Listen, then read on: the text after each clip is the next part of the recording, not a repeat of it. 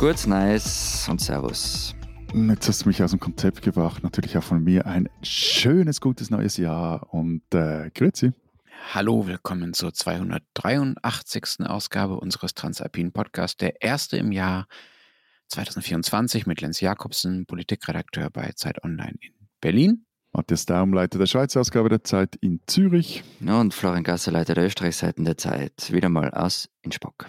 Um unserem seriösen Ruf äh, vollends gerecht zu werden, haben wir für die erste Folge dieses Jahres äh, mal eben vier besonders gewagte Thesen für das Jahr 2024 mitgebracht. Wenn Sie wissen wollen, wenn ihr erfahren wollt, was 2024 garantiert nicht passiert, dann hört uns jetzt zu.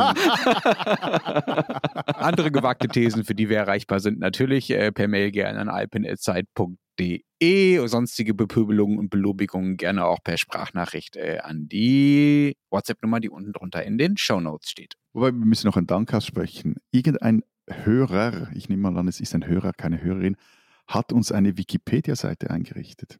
Wir haben jetzt eine eigene Wikipedia-Seite für unseren Podcast, hat uns aber vor ein Problem gestellt und dafür suchen wir jetzt noch Freiwillige. Und zwar auf der Wikipedia-Seite steht, dass wir, sehr wahrscheinlich ist jetzt die, 6, die, jetzt die 287. oder 88.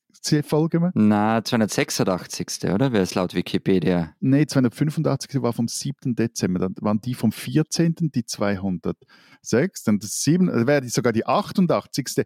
Wir kommen aber nur auf 283. Das heißt, wir suchen nach freiwilligen Helferinnen und Helfern, die unsere Folgen mal zählen, damit. Und äh, zwar händisch und nicht mit irgendwie. ja, bitte. ChatGPT oder so. Und dann sind wir bei Folge 300 und haben vergessen, eine Fete zu schmeißen dafür oder so. Das wäre natürlich bitter. Matthias, können wir als Preis ein Probeabo ausloben? Ja, sicher doch. Ein digitales Probeabonnement der Zeit gibt es zu gewinnen. Genau, noch ein anderes. Jetzt haben wir ja diese Wikipedia-Seite für unseren Podcast. Jetzt brauchen wir aber noch Wikipedia-Seiten für uns, weil sonst wird das nichts mit unserem Eitelkeitsprojekt. Und ich finde, man muss sich ja da von Jahr zu Jahr steigern. Speak for yourself. Also sprich für dich, ja. Na gut, ich nehme auch eine einfach für mich. Und dann habe ich noch, weil ich ja immer noch auch im neuen Jahr hier der, der Abo-Drücker bin, den Hinweis, diesmal aber sehr kurz und knapp, auf das äh, Zeitabonnement, das, äh, wenn Sie nämlich auch von uns lesen wollen, unter zeit.de slash alpenabo gibt es äh, die Zeit zu abonnieren, digital gedruckt oder wie auch immer per Brieftaube. Aber ja, bitte. Nein, ich wollte ich wollt jetzt eigentlich nur mal zu anderen, zu Themen kommen, weil wir haben ja vergangene Woche kurz vor Silvester darüber geredet, was machen wir diese Woche und irgendwie waren wir so ganz nervös. Silvester, müssen wir vielleicht darüber reden, was Silvester passiert ist.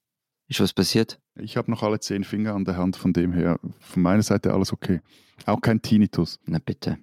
Ja, wobei das mit dem Tinnitus war bei mir ja schon knapp, ne? Also selbst im friedlichen Pankow, ich war ja noch nicht mal in Neukölln, haben sie so ausdauernd diese großkalibrigen Böller in Mülltonnen und Mülleimer äh, geworfen, dass äh, mir schon echt heftig die Ohren geklingelt haben. Und ich fand es auch ehrlich gesagt nicht so lustig, dass man offenbar an Silvester ab 18 Uhr abends ungefähr eigentlich mit Kindern gar nicht mehr vor die Tür gehen kann, weil die einfach völlig verschreckt äh, werden und anfangen zu heulen, auch größere, weil es einfach so ein krasses Geknalle ist ja, werde ich vielleicht ein bisschen spießig, aber fand ich too much, auch äh, wenn ähm, die große Chaosnacht in Berlin ja äh, zum Glück aller ausgeblieben ist, äh, weil wahnsinnig viele Polizisten, 4000, bestimmte Stadtviertel vor allen Dingen bewacht haben. Also ohne zu wissen, wie laut jetzt bei dir da ums Eck wirklich war und wie schlimm und so weiter. Aber Sagst du mal, stell dich nicht so an. Ja, so ungefähr. Also ich weiß ja nicht so, ich, über Böller in Mülleimer, wie sehr ich mich da aufregen kann. Du, ich glaube, du hast in deinem beschaulichen Innsbrucker Vorort einfach keine Vorstellung davon, was das bedeutet. So, so, so, so, so, so. Na, ich finde so ein bisschen Anarchie, finde ich jetzt Silvester nicht ganz Ein bisschen okay. Anarchie, ja. genau. Innsbrucker Vorstadt Anarchie. Wir wollen ja, mit, wollen ja mit viel Liebe ins neue Jahr starten. Ja, das ist unsere Art von Liebe, Matthias. Du kennst uns doch. Ja. Wer sagt das? Jetzt, du kannst gleich auf die Skipiste, Florian. Alles wird gut. Also, ich habe jetzt nämlich ein Angebot zur Güte für Lenz. Im November im Vergangenen wurde in der Schweiz nämlich eine Volksinitiative eingereicht, die ein Verbot von privatem Feuerwerk fordert und eine erste repräsentative Umfrage hat gezeigt, es gibt eine satte Mehrheit dafür. Also, wenn die durchkommt. Aber für wen ist es jetzt ein Friedensangebot? Entschuldige? Nur für Lenz. Hoch, hoch jetzt mal. Ich glaube, Matthias lädt mich ein. Ah. Also, die Schweiz ist nicht nur der sichere Hafen für deine irgendwo gemachten Gewinne, die du hm, verstecken willst, sondern auch ein si sicherer Silvesterhafen, wie es scheint. Setz bitte keine Gerüchte in die Welt. Ich habe keine Koffer in die Schweiz getragen. also ihr habt dich schon mit Koffer gesehen in der Schweiz. Rollkoffer. Ja, mit Rollkoffern, ja, das stimmt, ja, ja. Stimmt, du weißt nicht, was drin war. Da war alles voller Goldbach. Nein. ja. Ich muss noch was anderes aus dem vergangenen Jahr gerade drücken. Und zwar, wir haben in Rückblicke über Klimakleber geredet und ich habe dann davon erzählt, dass die Aktivistin Anja Windel in Österreich nicht ins Gefängnis muss hat aufgrund einer Entscheidung des Justizministeriums. Lenz hat dann irgendwie nachgefragt auf Weisung und ich habe irgendwie gesagt, ja, und das ist alles nicht so falsch, aber es war immer eine Verkürzung so irreführend, dass man so verstehen hat können, als dass die grüne Justizministerin Alma Sadic höchst selbst eine Weisung ausgesprochen habe, dass die nicht ins Gefängnis muss. So ist es einem mehrfach dargestellt worden in Österreich, es ist aber falsch. Die Sache ist so gelaufen, Windel hat sich im November auf Autobahn festbetoniert und ist dann festgenommen worden und in die Justizanstalt Josefstadt überstellt worden. Die Staatsanwaltschaft hat es damit begründet, dass Teile der kritischen Infrastruktur bei den Aktionen beschädigt worden seien und Tatbegehungsgefahr bestanden habe.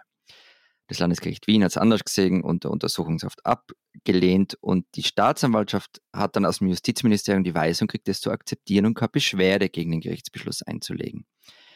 Und jetzt wird es aber wichtig, die Weisung kam nicht von der Ministerin, die ist nämlich nur informiert worden, sondern die Weisung kam von der zuständigen Fachabteilung. Man mag das als Petitesse abtun. Ich wollte jetzt gerade sagen, jetzt hast du irgendwie unsere, unsere ganze Silvester, Nach-Silvester-Stimmung mit irgendwelchem Klein-Klein da. Ja, es ist, man mag es als Klein-Klein abtun, aber natürlich war diese Geschichte, grüne Justizministerin schützt Klimakleberin, die war einfach zu gut, als dass sie nicht alle möglichen, auch andere Parteien und Medien aufgegriffen haben und sie ist aber falsch und wir biegen in ein Wahljahr ein, es werden alle verrückt spielen und es werden Dinge so zurechtgebogen werden, um andere möglichst schlecht dastehen zu lassen.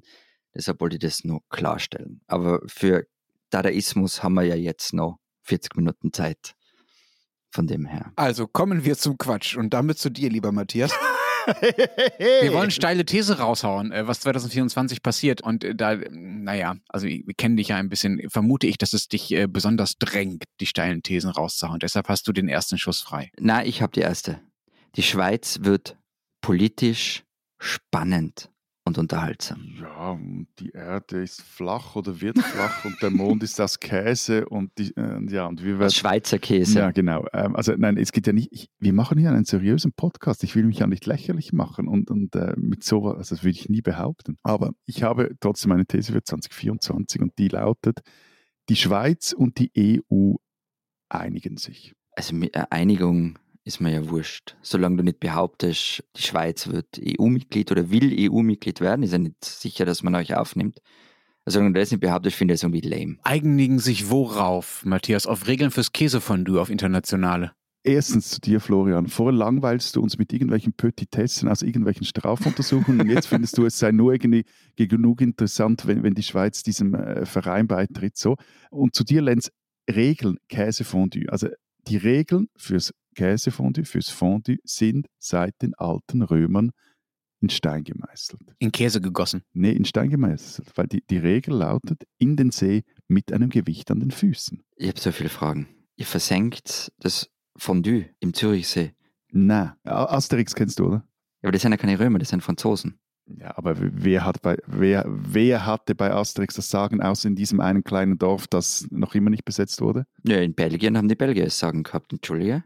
Aber auf jeden Fall, war seit den Römern, habe ich ja gesagt. Also mhm. seit den Römern. Also hat jetzt nichts mit diesem Thema zu tun, aber ich finde, das ist eine Bildungslücke und ich finde auch, wir sollten uns für 2024 vornehmen, Bildungslücken gleich zu stopfen, wenn wir sie geortet haben. Und so. Bin ich sehr dafür. Pädagogisch wertvoller Podcast, ja. Genau, vielleicht kriegen wir dann auch mal irgendwie Unterstützung oder irgendeinen, nein, einen Orden. Wir wollen ja immer noch, nach dem Wikipedia-Eintrag wollen wir eigentlich einen Orden erhalten für irgendwelche Verdienste. Wenn die Leute jetzt das Gesicht von Lenz sehen könnten, wie er verzweifelt mit uns. Ich glaube, es geht schon wieder los.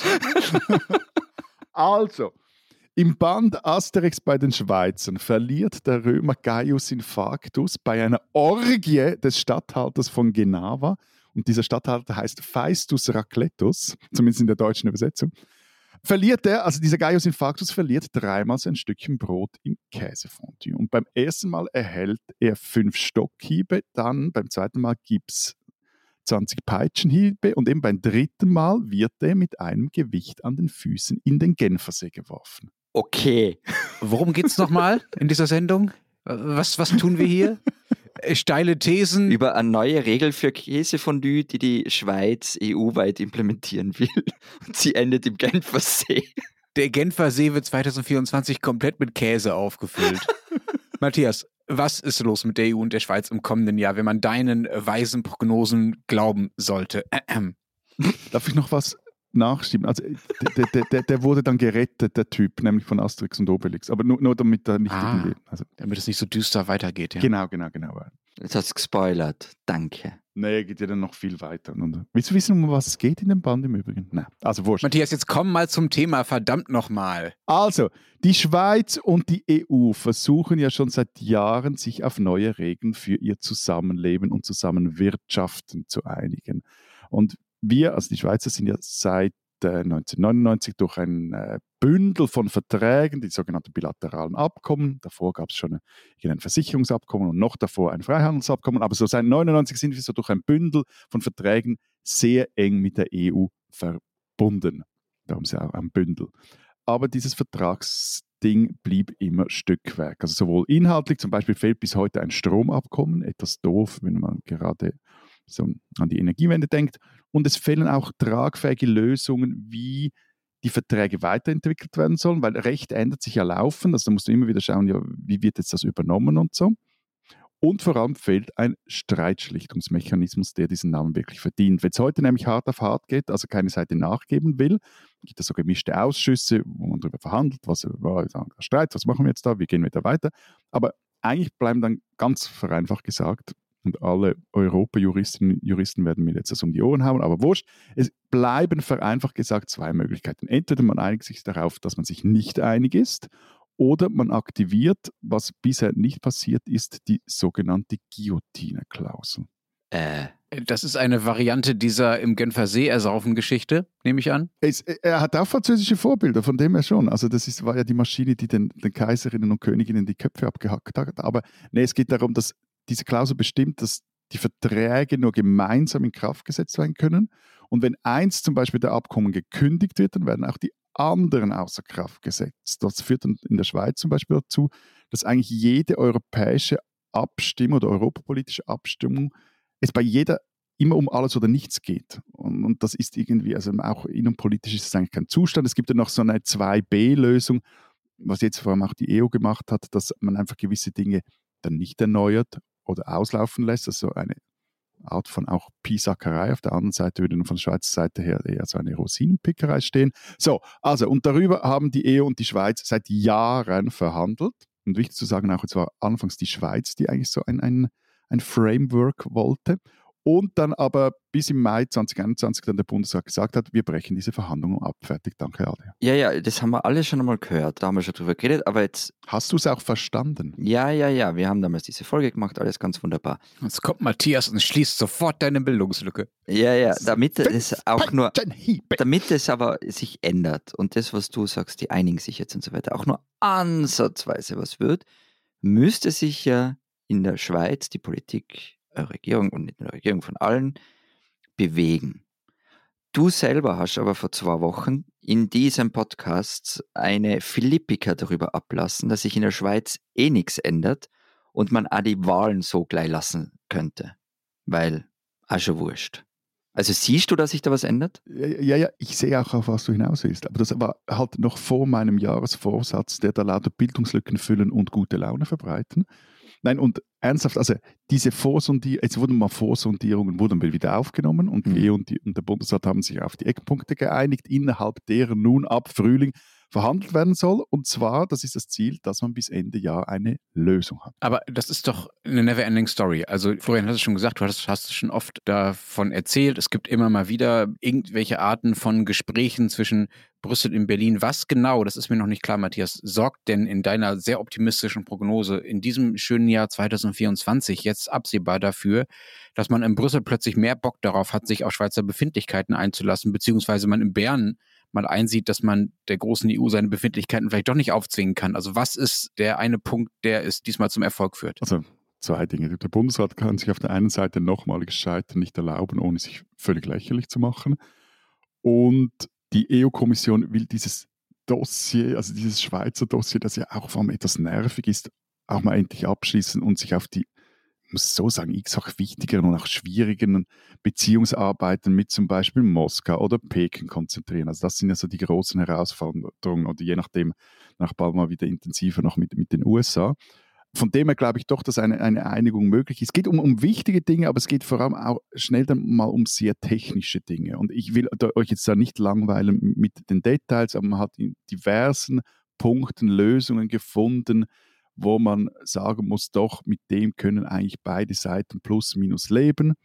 Es gibt noch so gewisse Ausnahmen, zum Beispiel Spesenreglemente, ob jetzt ausländische Handwerker, die in der Schweiz arbeiten, dass deren Auftraggeber jetzt da wirklich nur, sage ich jetzt rumänische oder polnische Spesen verrechnen dürfen. Aber auch da wird man sich vermutlich einig. Oder es sind dann so Kleinigkeiten, wo man halt einfach sagt, komm, wir lassen es einfach mal so und, und wenden es nicht richtig an. Aber die Story ist vor allem never ending und das ist dann auch so der richtige Knackpunkt, weil die eigentliche Entscheidung darüber, ob das was wird mit neuen Verträgen, mit so einem Art von einem überwölbenden Abkommen oder, oder diesen Streitschlichtungsmechanismen. Die eigentliche Entscheidung darüber fällt nicht in Brüssel oder im Bundesrat oder im Parlament in Bern, sondern in einer Volksabstimmung. Und da ist es halt in der Schweiz immer noch so, dass äh, Außenpolitik vor allem Innenpolitik ist. Und es ist auch immer noch dieselbe Ausgangslage. Also nur wenn es gelingt, eine breite Anti-SVP-Phalanx aufzuziehen, also von FDP über Mitte, Grünen, Liberale bis zu SP, den Grünen und den Gewerkschaften, bringst du ein solches großes Paket durch eine Volksabstimmung.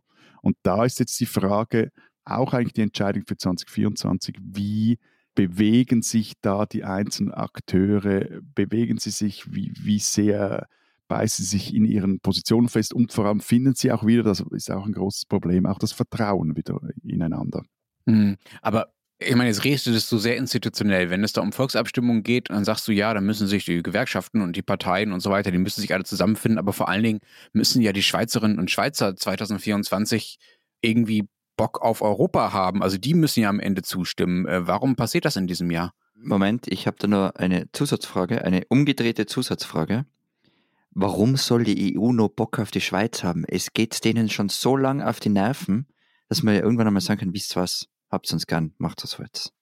Aber ohne uns. Nö, weil ihnen das ja noch weniger bringt. Bringt ja nichts. Also jetzt ist ja einfach etwas mühsam, so punktuell mühsam, aber wieso brechen, wenn du auch sonst ganz ordentlich damit leben kannst? Und es gibt ja schon noch gewisse Dinge, die, die sind dann, werden dann wirklich mühsam. Und es ist ja auch nicht so, dass die Schweiz irgendwie ein wirtschaftlicher Zwerg wäre, an dem die EU selber kein Interesse hätte. Mal ganz abgesehen davon, dass all die grenznahen Gebiete, also Baden-Württemberg, Vorarlberg, Norditalien. Ja, schon, aber man könnte es ja anders machen. Wir haben ja schon mal darüber geredet, dass man, also man muss ja dann nicht unbedingt nur auf die Schweiz hören, sondern man könnte dann irgendwann mal sagen, wisst ihr was, das ist unser Angebot, macht es oder nicht, weil sonst kriegt es so und so Probleme. Ja, es ist ja auch nicht so, dass man nur auf die Schweiz hört. Also die EU hat ja auch gewisse Dinge auslaufen lassen in der ganzen Forschungszusammenarbeit. Bei den Studierenden haben da, darüber ja auch schon geschrieben bei gegenseitiger oder eben der Anerkennung von gewissen technischen Dingen, gerade in der Medizinaltechnik und so. Und es gibt jetzt auch noch weitere Punkte, wo eben dann halt Verträge auslaufen und dann werden die nicht erneuert. Das ist ja nicht so, dass das nur so, ein, so eine einseitige Sache ist, aber von dem her, es gibt ein großes Interesse oder ein, ein, lebhaftes Interesse der EU daran, dass sich da eigentlich was verbessert, weil man da auch Chancen sieht, aber der Druck, also die EU steht da viel weniger unter Druck, dass da, da was geht, als die Schweiz unter Druck geht, weil es halt dann, die Schweiz ist immer noch der kleine Partner gegenüber den großen Partnern. Wenn du fragst, Lenz, ob die Schweizerinnen und Schweizer Bock drauf haben, bei europapolitischen Abstimmungen ist es ja immer so, solange du sie auf einem technischen Level führen kannst, dass vor allem dann die einzelnen Interessengruppierungen interessiert und auch bewegt, also eben irgendwelche acht Tage Regeln, da geht es um Voranmeldungen oder Spesenreglementsregeln, mit denen das interessiert vor allem jetzt in dem Fall die Gewerkschaften zum Beispiel. Und wenn du da Lösungen findest und die an Bord hast, dann ist es dann auch der Bevölkerung relativ, nicht wurscht, aber da bringst du solche Dinge durch. Du bringst sie nie durch bei den 30 Prozent der SVP-Wählerinnen und Wählern. Moment, das heißt, die Schweizerinnen und Schweizer haben dann Bock auf die EU, wenn man sie nicht nach der EU fragt. Ja, wenn es, wenn es auf eine Art, ja, wenn es auf eine Art technisch ist, wenn es nicht um das große politische Projekt geht und es gibt dort heikel und das ist halt da auch drin, wenn du diese Fragen auch zu einer Art von Identitätsfragen machen kannst. Also zum Beispiel, wer bestimmt oder welcher Gerichtshof bestimmt dann darüber, wenn es Streit gibt? Wie sehr labert uns dann Brüssel in innerschweizerische Angelegenheiten rein? Oder große Frage, die jetzt aber jetzt auch ohne in die Details zu gehen, aber scheint, dass man sich da irgendwie gefunden hat, die ganze Frage mit der mit den, äh, diesen Bürgerschaft, also diesen Reglementen, wer hat dann am Schluss, wenn er wo wohnt, wie viel Anspruch auf gewisse Leistungen des Staates. Und wenn du da zum Beispiel eine Angst kultivieren kannst mit den Massen, also eine Einwanderung in den Sozialstaat, äh, dann hast du verloren. Aber ich habe jetzt deine These noch nicht ganz verstanden. Sagst du, die EU und die Schweiz einigen sich oder es kommt auch wirklich dazu, sprich in der Abstimmung? In der Abstimmung, darum ist meine These auch etwas feige, weil 2024 wird nicht darüber abgestimmt werden. Aber ha. meine These ist. So, was? Das heißt, und nächstes Jahr biegst du wieder mit dem Schaß um die Ecke Anfang Jänner, oder wie? Ja, selber schuld, selber schuld, wenn ihr euch reinlegen lässt. Nein, aber meine These ist, bis Ende Jahr einigen sich die Schweiz und die EU mal auf Ebene Bundesrat und EU-Kommission darauf, auf einen Vertrag, über den dann abgestimmt werden kann. Und ich werde jetzt richtig mutig. Und wann wird der abgestimmt? Ja, vermutlich wieder noch vor 25 so. Okay. Richtig mutig.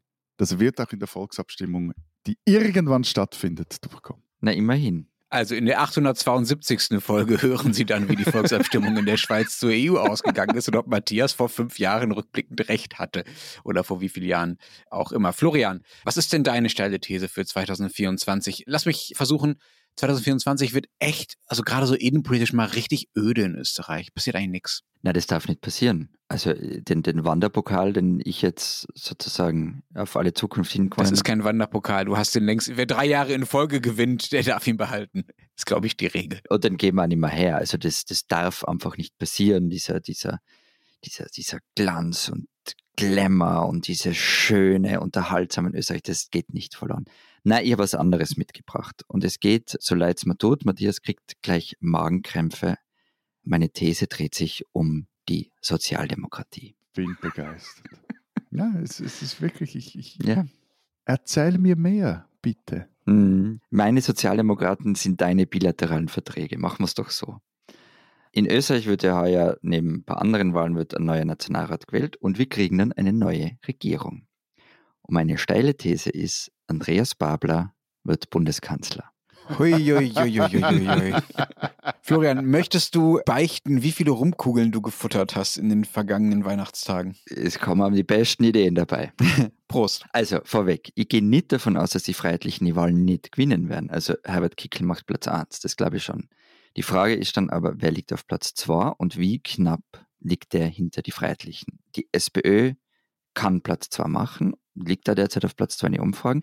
Und der Abstand aber, der wird vielleicht gar nicht so dramatisch, wie es vielleicht derzeit ausschaut oder wie es in den vergangenen Monaten ausgeschaut hat. Aber sag doch nochmal kurz, Florian, wie dramatisch schaut das denn aus? Wie sind denn die Umfragen? Also die Umfragen sind so FPÖ bei die 30, man, je nachdem, wo man hinschaut, und die SPÖ irgendwo bei 24 und die ÖVP bei 20. So plus minus alles. Mhm, okay. Also sechs, sechs Prozentpunkte ungefähr. Ja, genau. Äh, zu deiner, wie ich finde, wirklich sehr steilen These. Zwei Fragen. Das erste hm. ist, du sagst, ja, ja, der kann vielleicht Zweitplatzierter werden und dann wird er Kanzler. Da frage ich mich dann schon, Moment mal, warum glaubst du, dass der Zweitplatzierte bei euch äh, Kanzler werden kann? Das ist zumindest aus deutscher Sicht nicht so völlig selbsterklärend. Und zweite Frage, größere Frage, warum meinst du, dass ausgerechnet in Österreich, also ausgerechnet in Österreich, die Sozialdemokraten die ja international seit einigen Jahren wirklich dramatische Probleme haben, in vielen Ländern schon quasi vor der Selbstauflösung stehen und schon lange keinen Wahlsieg mehr hatten. Warum sollten die Sozialdemokraten ausgerechnet in Österreich aus diesem, ja, aus diesem länderübergreifenden Tal der Tränen kommen? Also zur ersten Frage mit dem Zweitplatzierten. Das hat es in Österreich schon mal gegeben. Es wurde sogar ein drittplatzierter Bundeskanzler. Kreisky. Nein, Wolfgang Schüssel. Kein Habsburger. Ähm, Wolfgang Schüssel war kein Habsburger, der war Drittplatzierter und ist Kanzler geworden. Und ist übrigens Kanzler geworden in einer Koalition mit der FPÖ, die auf Platz zwei gelegen ist, also vor ihm. Und die waren aber dann der Juniorpartner in der Regierung. Also es wäre alles nicht so abwegig. Und zu den Sozis. Es ist schon steil, ist mir schon klar. Aber wir werden. jetzt hat er Schiss, jetzt kriegt er Schiss. Na, mach es so. Also, wir werden ja 2024 nicht nur in Österreich, aber auch in Österreich eine sehr, sehr, sehr große Gerechtigkeitsdebatte kriegen. Also die ist ja jetzt ja schon da. Mhm. Okay, deine Thesen werden wirklich immer steiler, ja. Also. Ja, ja. Na, davon, also von der Gerechtigkeitsdebatte bin ich überzeugt. Also diese Benko-Sache, die ja jetzt über die Feiertage nochmal größer worden ist, die wird uns richtig um die Ohren fliegen. Da wird darüber diskutiert werden, wie gerecht ist das, wie das dann ausgehen wird und wie die Insolvenz ausschauen wird und was passiert mit diesen ganzen Gebäuden und so weiter. Dazu kommen die hohen Zinsen. Die Leute werden um ihre Häuser und Wohnungen gebracht und so weiter. Also das wird einfach, vieles davon wird passieren. Und die SPÖ hat ja schon beim Parteitag im vergangenen Jahr klar gemacht, es hat so gewirkt, als ob sie eine Sache nicht machen, die in den vergangenen Jahrzehnten zum Verhängnis worden ist. Sie wird sich nicht an den Freiheitlichen und deren Themen orientieren, aber sie wird die gesamte Verteilungsfrage in den Mittelpunkt vom Wahlkampf stellen. Aber das ist ja schön, dass sie das vorhat, ja. Also das kann man ja wertschätzen und dass sie sich nicht auf einen, was nicht rechtspopulistischen Wettbewerb mit der FPÖ einlässt. Aber das heißt auch noch lange nicht, dass das funktionieren wird. Das ist mir noch wirklich nicht klar. Also die Erfahrung der letzten Jahre zeigt doch gerade, dass diese sozialen Gerechtigkeitsfragen mittlerweile wahnsinnig schwer zu politisieren sind. Also dass es damit kaum noch Wahlkämpfe zu gewinnen gibt, dass die Leute zwar sagen, dass ihnen soziale Gerechtigkeit wichtig ist, daraus aber irgendwie keine Wahlentscheidung folgt, sondern die Wahlentscheidung dann aufgrund von Migration oder anderen mhm. Themen beispielsweise getroffen wird. Und dazu kommt ja, dass mehr soziale Gerechtigkeit, ich meine, das ist der zu Recht ja auch der Refrain der Sozialdemokratie seit 100 Jahren und sie schmiert trotzdem ab. Warum sollte das anders sein? Diesmal. Also, wenn du sagst, der Refrain der Sozialdemokratie, für Österreich ist die Besinnung auf den Refrains der Sozialdemokratie fast schon ein revolutionäres Vorhaben für die SPÖ. Ist jetzt ein bisschen gemein, aber eigentlich auch wieder wahr.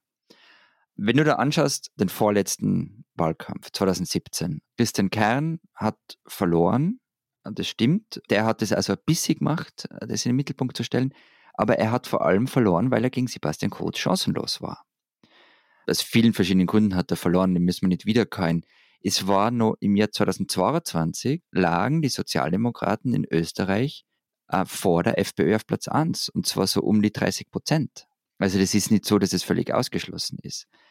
Dieses Mal gibt es keinen Kurz in der ÖVP, dafür einen schwächelnden ÖVP-Bundeskanzler. Und ich glaube, dass in der Situation diese Verteilungsfrage verfangen könnte. Aber, aber sag jetzt mal, mit wem würde denn die ja. SPÖ eine Regierung bilden? Also die Neos, die müssen ja schon vor uns sein, wenn sie überhaupt ins Parlament kommen.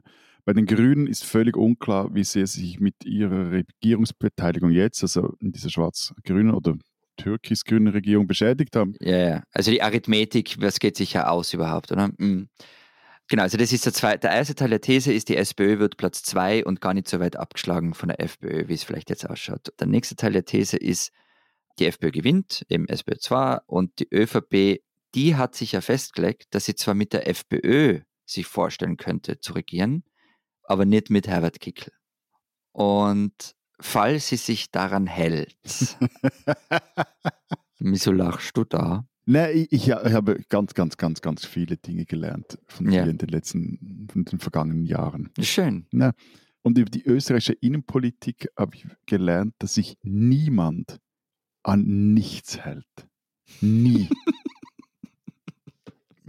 ja, ich kann da jetzt nicht wirklich dagegen argumentieren, aber ich kann jetzt mal. Ich wollte es einfach festgehalten haben. Sagen, ich will ja nicht das Schlechte in allen sehen, sondern ich gehe jetzt mal davon aus, dass die sich daran halten, was sie gesagt haben.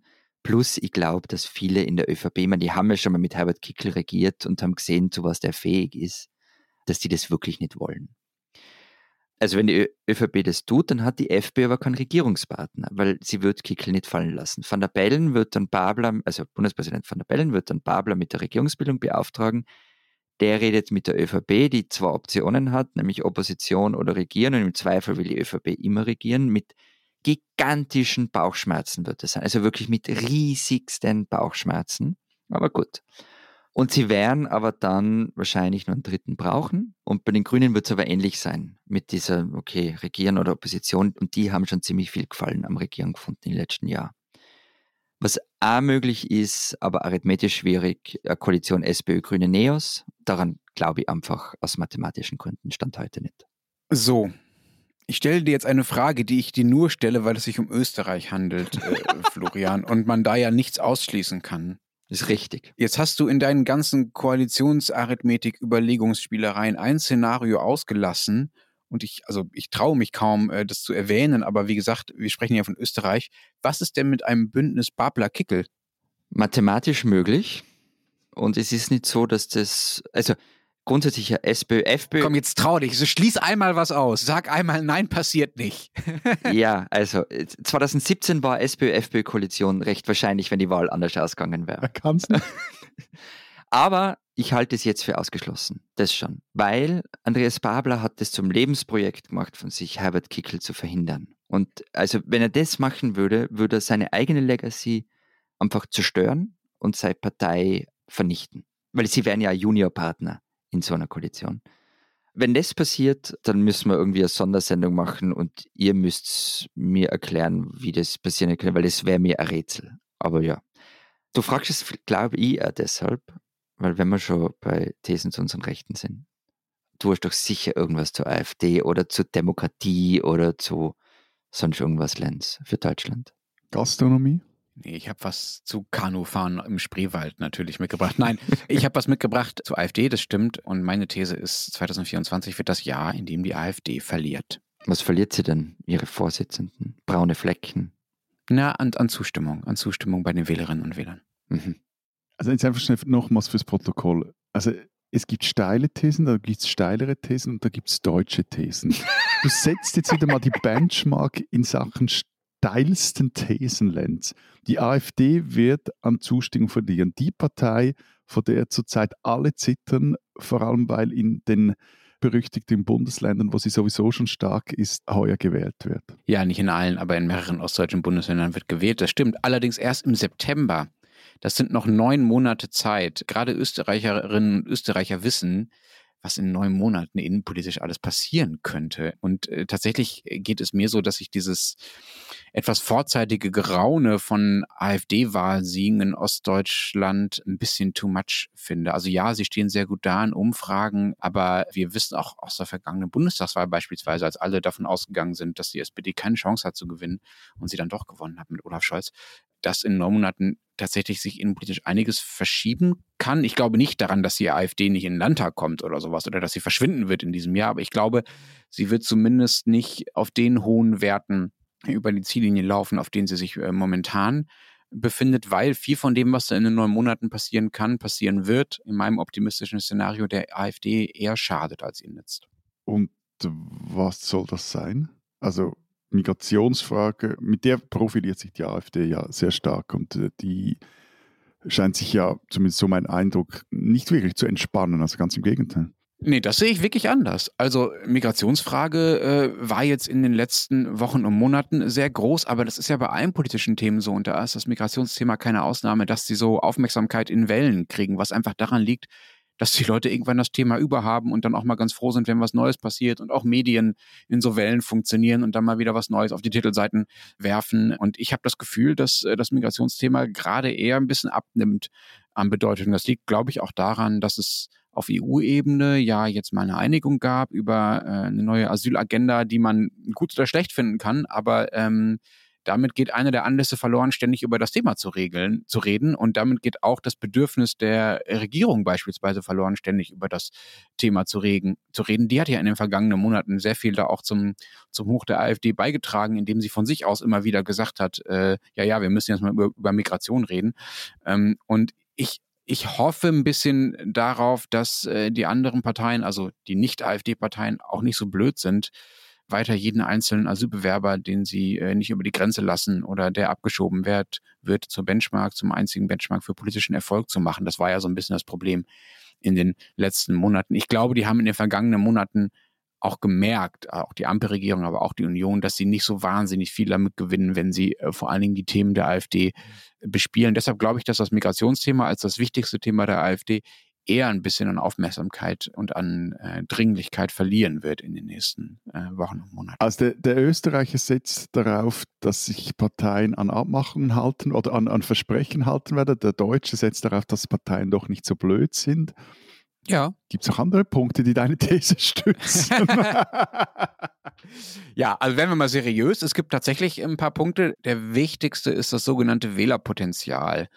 Das ist der Anteil der Leute, die in Umfragen auf die Frage, äh, wie haben sie schon mal darüber nachgedacht, Partei XY zu wählen oder können sie sich vorstellen, Partei XY zu wählen, mit Ja antworten. Also die nicht sagen, ja, ich wähle die, sondern die sagen, ja, vielleicht vielleicht könnte ich mir vorstellen, sie zu wählen.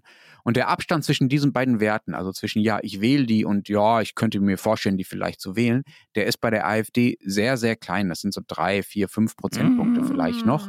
Und bei anderen Parteien ist dieser Abstand deutlich größer. Das heißt, andere Parteien haben ein deutlich größeres Wählerpotenzial. Die AfD hat ihr Wählerpotenzial schon nahezu komplett ausgeschöpft. Und die Wählerinnen und Wähler der anderen Parteien haben auch, sagen wir mal, sehr große Aversion gegen die AfD. Die werden also nicht über den Graben springen, zumindest von vielen anderen Parteien. Das heißt, es gibt nur noch sehr, sehr wenige Menschen, die die AfD noch zusätzlich zu den aktuellen Umfragen oder Wahlergebnissen für sich gewinnen kann. Und das ist bei den anderen Parteien anders. Und das, finde ich, spricht schon dafür, dass die Dynamik da eher von der AfD weggehen könnte, als noch weiter zu ihr hin zumindest. Ich habe jetzt leider meine Tröte nicht da, die ist in Wien. Aber ich wollte die jetzt eigentlich loslassen. Weil, weil das, was du jetzt erzählt hast mit Wählerpotenzial und Umfragen und wie viele Leute antworten so oder so, wenn sie nach der AfD gefragt werden, das erinnert mich an Diskussionen, die man in Österreich über die FPÖ weiß ich nicht, vor 15, 20 Jahren geführt haben. Also da gab es zum Beispiel immer das Problem, für Meinungsforscher das Problem, dass die, die Freiheitlichen immer unterdeklariert waren, weil sich die Leute geniert haben dafür, FPÖ zu wählen oder es nicht gesagt haben zumindest. Und genauso wird es bei euch sein, dass viele natürlich nicht sagen werden, ja, ich kann mir schon vorstellen, AfD zu wählen. Ich glaube, ja, aber das stimmt nicht. Also wir haben ja darüber in vergangenen Folgen schon mal geredet, diese Stigmatisierung der AfD, die ist bei uns viel schneller verschwunden als bei euch die Stigmatisierung der dann ja rechtspopulistischen FPÖ. Wir sind da, haben da einfach ein anderes Tempo drauf, gerade weil wir ja auch eure Vorbilder schon haben gewissermaßen. Mm. Und es gibt einen großen Anteil der Deutschen, die mittlerweile sagen, ja, die AfD ist ja eine ganz normale Partei. So. Also das glaube ich, dass dieser sozusagen dieses Verschweigen von und dieses Verschämtsein dafür, dass man die AfD wählt über, oder überlegt, sie zu wählen, das gibt es kaum noch in Deutschland. Kann man gut oder schlecht finden, aber. In ihrer, ja, in ihrer Wählerschicht gibt es es nicht mehr. Aber in dem erweiterten Kreis derer, die sich vielleicht wirklich vorstellen können, glaube ich schon, dass es Scham gibt, weil es für sie selber vielleicht ein großer Schritt ist, nicht mehr hm. CDU zu wählen, sondern AfD zu wählen. Aber mal schauen, wir werden wir es ja wissen, spätestens im September. Du hast jetzt Annahmen noch gar nicht in den Mund genommen und ich war ursprünglich der Meinung, dass du deswegen sagst, dass die AfD vielleicht nicht dazu gewinnen wird, nämlich Wagenknecht, Sarah Wagenknecht. Also traust du die, das jetzt alles zu sagen, weil du davon ausgehst, dass ihre Partei im Osten recht gut ankommen wird und der AfD damit auch schaden wird? Ja, Moment, Moment, Moment. Also ich bin ja der mit der steilen These hier, aber ja. bisher äh, muss ich ein bisschen realistisch werden. Bisher ist noch nicht mal klar, ob die überhaupt antreten bei den Wahlen in Ostdeutschland. Diese Partei gründet sich ja erst. Die ist noch nicht mal gegründet. Die gründet sich erst jetzt im Januar. Und sie muss, um da anzutreten, Kandidaten finden für die verschiedenen vielen, vielen, vielen Wahlkreise bei diesen Landtagswahlen. Sie muss Aufstellungsversammlungen dafür abhalten, die nach dem Parteiengesetz rechtmäßig ablaufen. Sie muss einfach in der, in der Fläche eine gut organisierte Partei werden, in sehr, sehr kurzer Zeit. Und es ist einfach unsicher, ob sie das bis dahin schafft. Das sagt sie übrigens auch selbst, also die mhm. Leute, die das machen. Das heißt, es ist unklar, ob diese Partei der AfD was abnehmen wird. Aber ja, natürlich, wenn sie es schafft, anzutreten und eine einigermaßen seriöse Kampagne zu machen und äh, keine Skandale hat und so weiter, sind schon sehr viele Wenns, dann wird sie der AfD Stimmen abnehmen traue mich allerdings nicht zu prognostizieren, ob das dann zwei, drei oder zwölf, dreizehn Prozent sein werden. So und wichtiger als diese, sagen wir mal, diese kleinen parteipolitischen Verschiebungen wird aber, glaube ich, auch sein, das ist zumindest meine Hoffnung, dass die Deutschen 2024 dann doch sehr bald vielleicht das eigene Genöle satt haben werden. Warum? Warum lacht ihr denn da so? Ich, ich bin begeistert. Erste Sendung im Jahr erste Sendung im Jahr und wir erfinden zwar nicht gerade die Welt, aber wir erfinden immerhin mal einfach Deutschland neu. Na, entschuldige, deutsches Genöle seit äh, Erfolgsprodukt seit mehr als 200 Jahren. Also, und das soll jetzt innerhalb von einem Jahr einfach weg sein. Läuft und läuft und läuft, ja. ja, also die Stimmung ist so spektakulär mies hierzulande, auch für deutsche Verhältnisse, dass äh, viele Leute schon gar nicht mehr teilnehmen am öffentlichen Gespräch, sondern sich ins Private zurückziehen. Es gibt immer wieder Umfragen, die besagen, dass die Leute eigentlich finden, ja, bei ihnen selbst läuft es eigentlich ganz okay und da können sie sich auch noch verlassen auf Familie und Freunde und Nachbarn und alles und auch wirtschaftlich alles nicht allzu schlimm. aber das ganze Land geht natürlich total vor die Hunde so. Und da tut sich so ein Gap auf zwischen privater Zufriedenheit und öffentlicher Untergangsstimmung. Und dieser Gap wird die Leute irgendwann, glaube ich, so sehr nerven, dass sie von sich aus anfangen werden, wieder positiver miteinander zu sprechen. Ja, ich weiß, wahnsinnig steile These.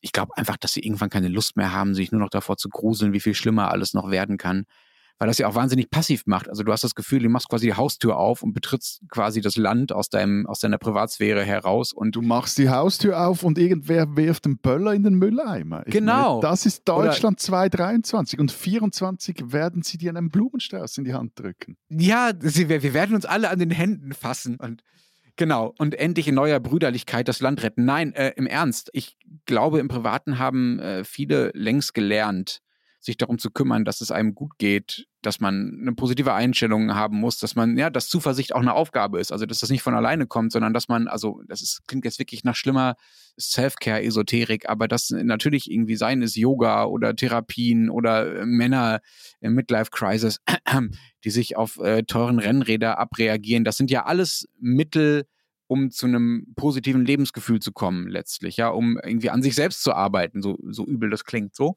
Aber das ist so, im Privaten ist das längst normal. Und ich glaube, der nächste Schritt wird sein und muss sein, und ich glaube, dafür muss nur der Überdruss groß genug werden, und momentan ist er schon sehr groß.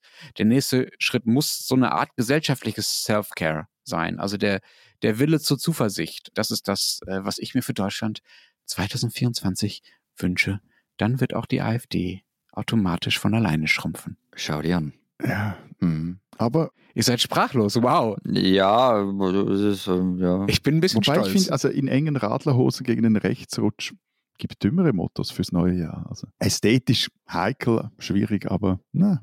Es wäre aber ein cooler Spruch für ein Wahlplakat eigentlich, wenn dann in engen Radlerhosen gegen den Rechtsrutsch wählen Sie Lenz Jakobsen irgendwie und dann so ein Foto von ihm. Radlerhosen gegen rechts? Ja. Womit wir beim Sport sind, Matthias. Du hast auch noch eine These mitgebracht. Ich habe noch eine steile These, die uns alle drei betrifft. Ja, bitte. Okay. Wir treten im Kolosseum in Rom auf. Du meinst wegen dem, dem äh, Raclettus, wegen dem äh, Fondue oder so? Ja, und machen da, machen da Folge vom Römischen Reich bis heute. History Special. Ja, fast, fast. Aber es ist auch nicht das Ernst-Happel-Stadion, in dem wir auftreten, obwohl es gerüchteweise ja so ist, dass wir in diesem Jahr auch wieder live auftreten werden, aber Fußballstadien sind da, glaube ich, nicht unter den Locations, die dafür in Frage kommen. Aber es geht um Fußball bei meiner These. Toll. Super. Jetzt ist Skisaison und nicht einmal da. Ja, nein. Okay, hau also. Gut, aber es soll ja froh sein. Du hast mir nämlich heute Morgen, 2. Januar, also der erste Amtshandlung, ja. einen Artikel aus der Krone geschickt, in dem der Schweizer Abfahrtschef rumjammert, der ist jetzt nämlich Chef, Entschuldigung, der frühere Schweizer Abfahrtschef, der ist jetzt Abfahrtschef des ÖSV-Teams, rumjammert, also ist das schon sehr österreichisch geworden, rumjammert, wie sehr seine Athleten unseren Fahrern hinterhergurken würden. Aber du musst so sagen, zwei Stunden vor Silvester, vor Mitternacht, habe ich einen René Benko-Artikel geschickt. Also ist bleibt er stabil mit solchen Dingen. Ja, ja, ja, das, das, das, das ist so. Und also ja, also bei Skifahren ist es ja so, ich habe das schon öfter gesagt, mir ist es ja völlig wurscht, ich schaue das auch nicht an.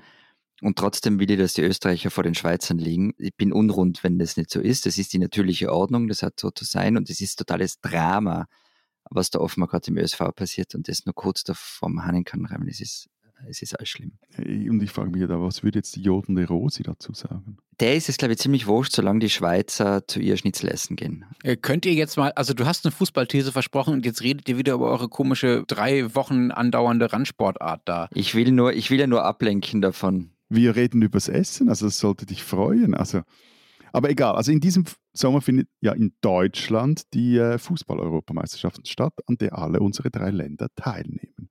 Und meine steile These, vermutlich die steilste, die wir heute präsentieren, lautet, Österreich wird Europameister. Das kommt jetzt... Äh, also da hast du jetzt meine, meinen AfD-Optimismus noch um drei Oktaven überboten, äh, lieber Matthias.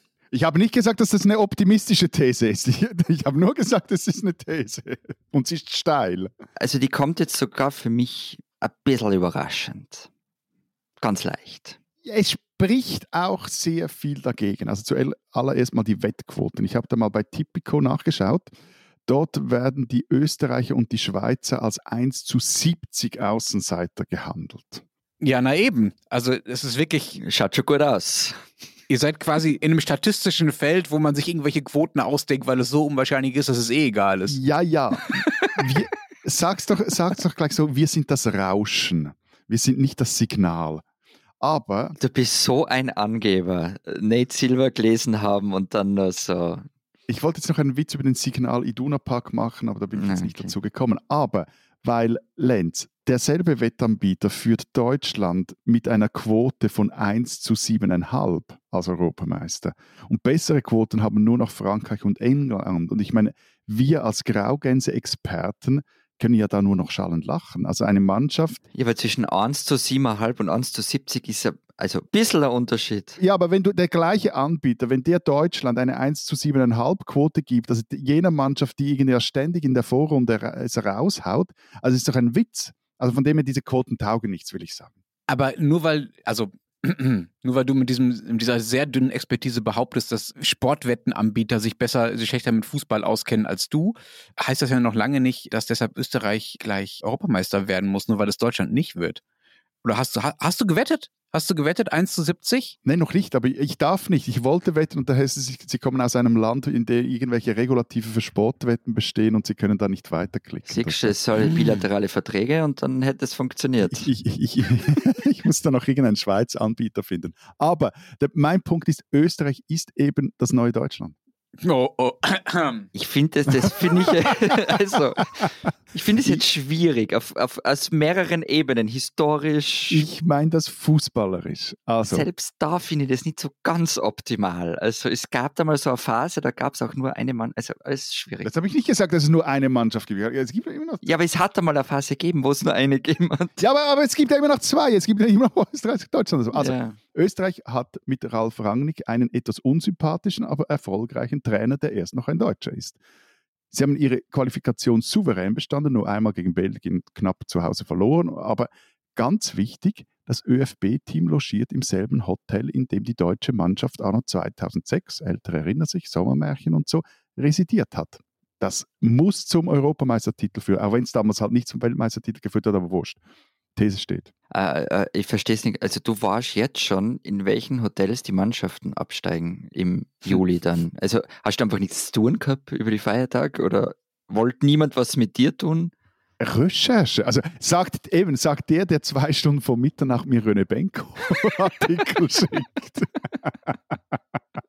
Matthias, hast du dir mal angeschaut, gegen wen Österreich überhaupt spielen muss? Wie gesagt, Recherche, klar, klar. klar. Sagt es mir, ich weiß es nämlich nicht. Dann weißt du, Österreich ist in einer Vorrundengruppe mit Niederlanden und Frankreich. Viel Spaß. Sind die gut? Aber hast du auch mal, wir lassen den jetzt mal. Nein, jetzt, jetzt Hm. sagst du, sind die gut. Ich weiß wirklich nicht. Also, Ja klar sind die gut, Okay. sind immer, immer gut und Frankreich ist nach England, hat bei diesem trümmeligen Anbieter da die höchsten Wettquoten. Beste Wettquote. Aber jetzt hast du auch mal den Modus angeschaut. Äh, ja. Eben, es kommen ja auch die vier, es gibt ja x Gruppen, es kommen da die vier Gruppen, Dritten kommen auch noch weiter, keine Sorge da. Aber ja, es kann ich sagen, aber normal für mich. Also wir sind in, offen, wir, also die Österreicher sind in einer Gruppe mit guten Mannschaften, kommen dann vielleicht als Gruppendritter irgendwohin weiter, wohin auch immer. Aber ich meine, bis zum Turniersieg ist es von dort aus ja nur ein weiter Weg. Also wohin auch immer ist das Achtelfinale. Na bitte, siehst Nach dem Achtelfinale kommt das Viertelfinale, dann das Halbfinale und dann das Finale. Das heißt vier Spiele. Boah, das braucht man schon einen kleinen Run, aber Ja, aber vier Spiele gegen keine, keine, nicht gegen schlechte Mannschaften. Gegen Mannschaften wie Deutschland meinst du, ja, das könnte echt hart werden. Ja, so. Ja, aber Deutschland haben sie ja geschlagen, die Österreicher. ja, ja, eh. Ja, eben, eben, eben. Ja. Also Finale am 14. Ich sympathisiere sehr mit deiner These, Matthias. Äh, Finale ist übrigens am 14. Juli um 21 Uhr. Das können wir uns ja alle schon mal in den Kalender schreiben. Wo? In Berlin. In Berlin. In Berlin, natürlich, ja. Und was machen wir? Finale Österreich gegen Deutschland. Was machen wir dann? Kriegen wir dann nur Pressekarten? Podcast mal live aus dem Stadion? Was tun wir? Ja, ihr werdet narrisch. Also ich wäre dabei. Das machen wir auf jeden Fall. Du kennst den Spruch? Ja, na klar kenne ich den Spruch. 283 Folgen, lieber Florian, mit dir. okay. Aber, aber, aber nur, nur noch ein Punkt, bevor wir weiter- aber äh, ich meine, weil eben Österreich das neue Deutschland ist, ist es eben nach der Na, na, einfach nein. Fußballerisch, Fußball, Entschuldigung, weil Österreich fußballerisch das neue Deutschland ist, ist es eben nach der, der, der Gruppenphase kein Problem mehr, weil Turniermannschaft, ihr werdet da, jetzt darf ich nicht sagen durchmarschieren, Nein, bitte nicht. durchdribbeln. Oder so. Lass uns mal in der äh, äh, politischen Gegenwart äh, auch äh, sportpolitisch und fußballpolitisch ankommen, äh, lieber Florian. Ich finde es ja ein bisschen schade, dass wir dich jetzt dazu bequatschen müssen, dass ihr Europameister wird. Äh, vielleicht graust du ja auch ein bisschen äh, davor, was das so mit dem Land macht, wenn Österreich die EM im Fußball gewinnen sollte. Was meinst du, was passiert dann? Wird Babler dann Kanzler und nutzt so diesen Sommer, dieses Sommermärchen oder holt dann ganz Österreich zusammen mit Kickel die Fahnen raus und äh, schwelgt im Patriotismus und wählt FPÖ? Also nur weil man Fahnen rausholt, muss es ja nicht gleich eklig werden. Es hat Deutschland 2006 gezeigt. Nur mal so nebenbei. Und man, Andreas Babler wird es sicher feiern, der ist großer Fußballfan, übrigens Anhänger von St. Pauli, was mit Österreich ist, wenn die Mannschaft den Schaß gewinnt, weiß ich einfach nicht. Also ich kann es mir nicht im Traum ausmalen. Also ich glaube schon, wir wollen, machen eine steile Thesen. Es könnte total schön sein. Also es könnte wirklich so, so, so, also selbst wenn ins Achtelfinale schon kommen, es könnte so ganz ein tolles Gemeinschaftsgefühl entstehen. Alle gemeinsam für unsere Mannschaft und so. Könnte wirklich, wirklich schön werden. Es kann aber auch natürlich gruselig, patriotisch, grausig werden. Ich weiß es einfach nicht. Ich weiß es auch deshalb nicht, weil wir uns mit Fußballsiegen nicht so auskennen. Wir haben da so wenig Erfahrung damit. Mhm. Also deswegen schwer vorher zu sagen. Aber 2024 Doppelpunkt, es könnte total schön werden, finde ich schon mal eine super Überschrift für dieses Jahr. Siehst. könnte. Äh, Matthias, was wird denn eigentlich aus der Schweiz bei der Europameisterschaft? Wie weit kommen die in deiner, äh, in deiner Glaskugel? Nee, ich bin etwas im Clinch. Eigentlich müsste, müsste die Mannschaft recht weit kugeln kommen, hat ja auch gute Spieler. Also ist vermutlich noch, war noch nie eine international so erfahrene Mannschaft, eine so erfahrene Schweizer Mannschaft an einem Turnier. Also Akanji und Chaka, das sind wirklich europäische Spitzenspieler.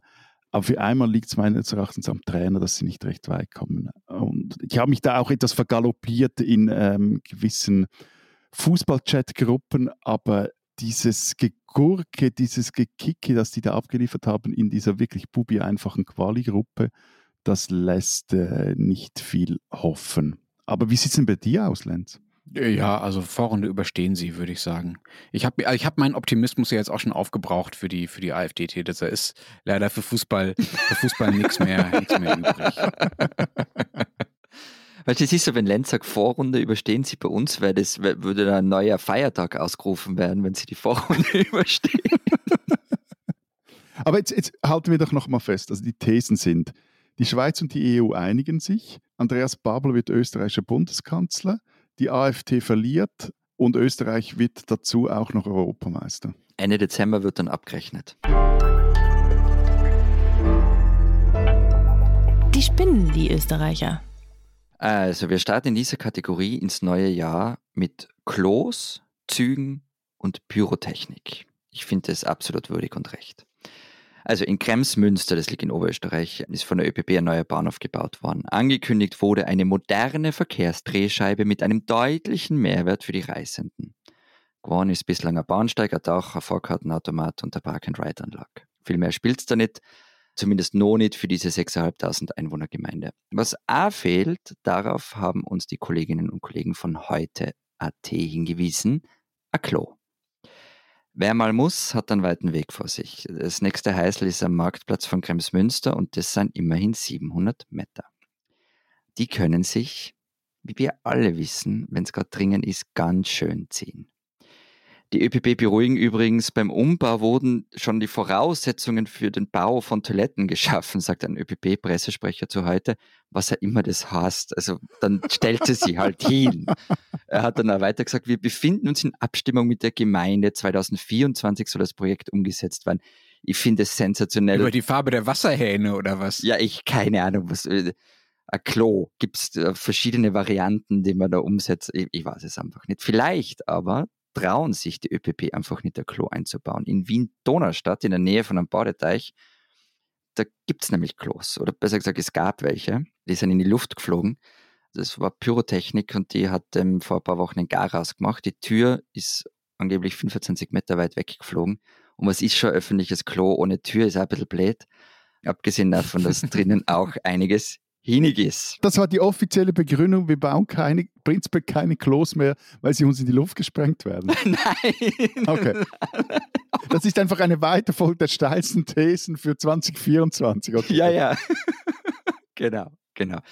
So oder so, also eigentlich, also, liebe ÖPP, also ich spreche hiermit als Bahnfahrer und ich kann mich dem Wunsch der Leute aus Kremsmünster einfach nur anschließen. baut's mehr Klos in Züge, in Bahnhöfe, überall hin. Es ist nämlich manchmal echt brenzlig. Also spinnt's nicht, macht uns Freude mit Klos.